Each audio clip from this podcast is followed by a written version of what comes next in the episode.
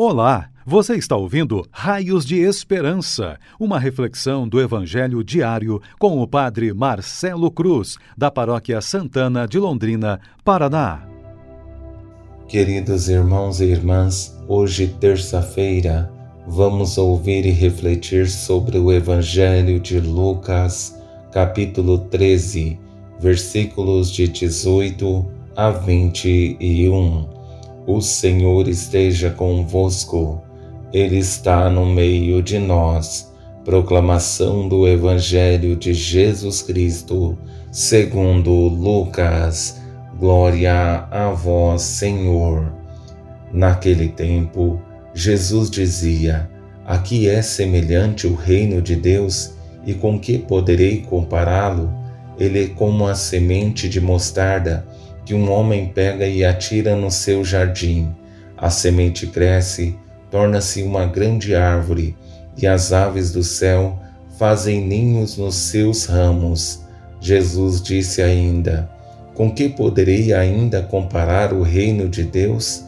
Ele é como o fermento que uma mulher pega e mistura com três porções de farinha até que tudo fique fermentado palavra da salvação. Glória a vós, Senhor. Queridos irmãos e irmãs, sabemos que estar com Deus é um grande desafio, mas também é uma grande graça. Desafio porque precisamos caminhar na contramão do mundo. Graça porque temos a certeza que Deus continua ao nosso lado, nos dando forças para enfrentar todas as dificuldades que surgirão em nossas vidas, mas precisamos ser perseverantes na fé para não nos iludirmos com as seduções que o mundo nos oferece. Ao confrontar nossa vida com o Evangelho que ouvimos, percebemos que por meio de duas parábolas, Jesus tem a intenção de nos mostrar o reino de Deus não a partir daquilo que pensamos, mas a partir daquilo que é. Mas para compreendermos, é preciso que nosso coração esteja aberto e sejamos mais dóceis à Sua vontade. Ao olhar para essa primeira comparação, percebemos Jesus usando o exemplo do grão de mostarda, a menor das sementes que, ao olharmos, parece insignificante mas que possui dentro de si um potencial extraordinário. Por esse motivo, não podemos nos iludir com aquilo que nossos olhos conseguem ver, porque a surpresa pode ser maior que esperamos, e Jesus usa esse exemplo para iluminar nossa consciência. Aqui é semelhante o reino de Deus, e com que poderei compará-lo? Ele é como a semente de mostarda que um homem pega e atira no seu jardim. A semente cresce, torna-se uma grande árvore, e as aves do céu fazem ninhos nos seus ramos. É ilusão pensarmos que nossa compreensão humana nos levará à realidade, porque infelizmente somos movidos pelas aparências, mas os nossos sentidos constantemente nos enganam, como nos garante um filósofo da modernidade. Quando olharmos para a semente de mostarda, parece algo insignificante, mas quando olhamos para a árvore que se torna a partir dela, desperta em nós grande admiração.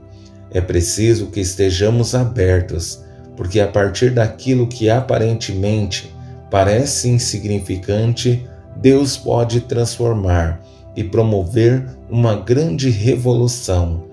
É só olhar para os personagens bíblicos, como Moisés, que tinha dificuldade para falar e foi o grande libertador do povo de Deus no Egito. Isaías, que se declarava um homem de lábios impuros, mas o Senhor tocou e se tornou um grande profeta. Ou poderíamos falar de Jeremias, que se dizia que não sabia falar e que era apenas uma criança, mas o Senhor quis contar com ele e ele se tornou um grande profeta, que em momento algum foi omisso em sua missão. Tudo isso para entendermos que o Senhor não olha para as aparências, mas vê o potencial que existe em cada um de nós. Com essa segunda parábola, percebemos novamente Jesus comparando o reino de Deus com aquilo que o mundo não valoriza, mas que se levássemos a sério a sua importância, perceberíamos como é essencial. Ao usar o exemplo do fermento misturado com a farinha, usando também a sua simbologia, percebemos que é importante essa experiência de misturar-se no sentido literal da palavra. Com que poderei ainda comparar o reino de Deus? Ele é como o fermento que uma mulher pega e mistura com três porções de farinha até que tudo fique fermentado. Um cristão que realmente queira viver a sua fé precisa contagiar todos os que estão à sua volta. Não existe a possibilidade de falarmos que somos cristãos e não permitir que a graça divina possa nos transformar e fazer de nós pessoas melhores. É preciso que nosso coração esteja aberto para Deus e, consequentemente, sermos sinais da Sua presença nesse mundo. Assim como o fermento, misturado à massa, tem por finalidade fazê-la crescer, nós também nesse mundo temos a missão de sermos exemplo para Ele, com nossa forma de viver e testemunhar a presença desse Deus em cada um de nós. A grande esperança é que cada um de nós, através de nosso exemplo e testemunho, consigamos ser para esse mundo, cheio de contradições e de tantas necessidades, raios de esperança. Louvado seja nosso Senhor Jesus Cristo, para sempre seja louvado.